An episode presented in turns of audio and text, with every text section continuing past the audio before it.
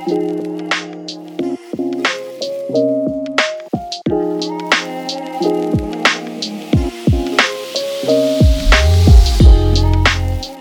兄姐妹早安，今天是四月二十八日，欢迎大家收听三百六十五杯咖啡。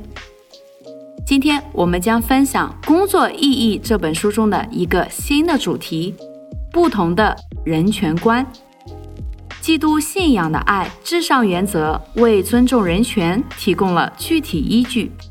如果每个人都是按照上帝的形象而造，那么无论其种族、阶级，性别、生活方式或品德如何，都拥有不可侵犯的权利。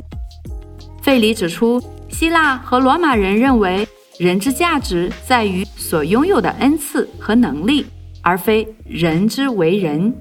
因此，亚里士多德相信有人生而为奴，因为他们不具备先进的理性思维。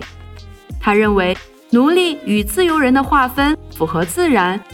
奴隶的体格总是强壮有力，适于劳役；自由人的体格较为俊美，虽劳役非其所长，但无论战争亦或和平时期，都易于政治生活。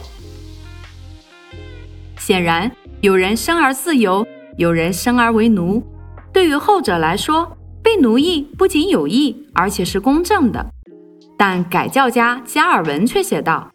若以人有多少功德来评判，大多数人都不值得人向他们行善。圣经对此的教导给我们很大的帮助。他教导我们不要考虑人本身所应得的，乃要思考上帝在众人身上的形象。因我们欠上帝一切的尊荣和爱。你或许会说，他所应得的与爱截然不同。然而，上帝所应得的是什么呢？要留意上帝，不要我们考虑人对我们的恶意，而是要在他们身上看到上帝的形象。这形象的光荣和威严将会吸引我们去爱并拥抱他们。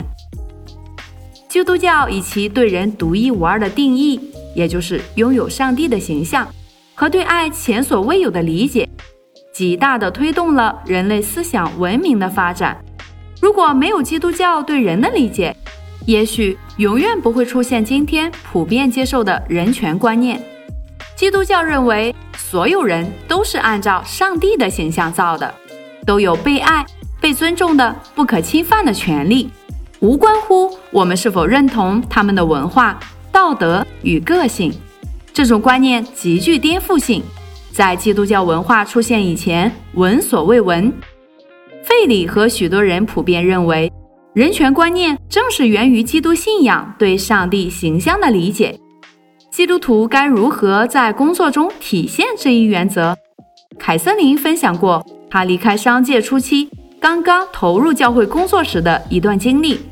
有一天，他与牧者聊起他在城里的人脉，牧师转向他，温和地说：“凯瑟琳，你现在的身份是传道，在施工中，我们称其为人。”市场压力与惯例促使我们对生活的各个方面都进行理性的效率分析。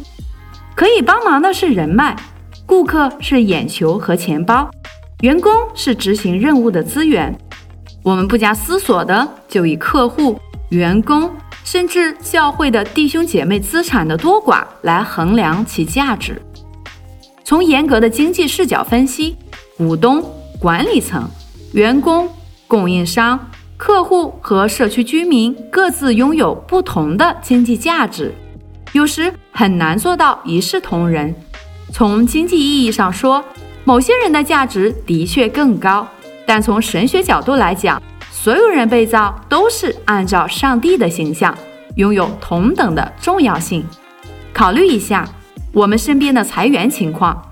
利益相关者有时需要为大众的长远利益做出自我牺牲，但我们可以基于爱的原则处理这种情况。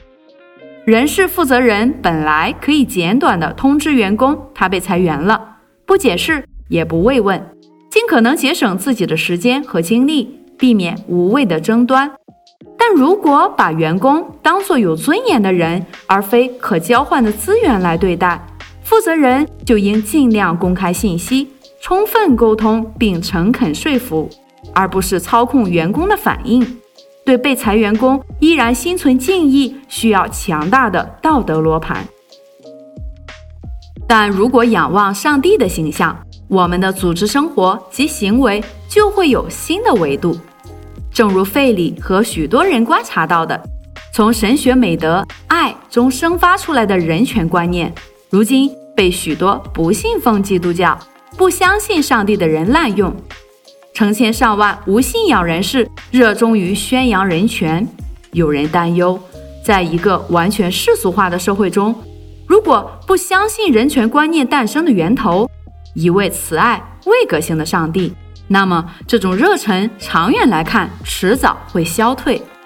基督徒需要将对人权的理解全然建立在上帝的形象基础之上。所以，亲爱的弟兄姐妹们，不管是在我们的工作中，还是在我们的人际的圈子当中，我们所遇到的每一个人，其实都拥有着上帝的形象。如果我们用这样的眼睛去看待他们，那么一切都会变得不再一样。祝福大家，以马内利。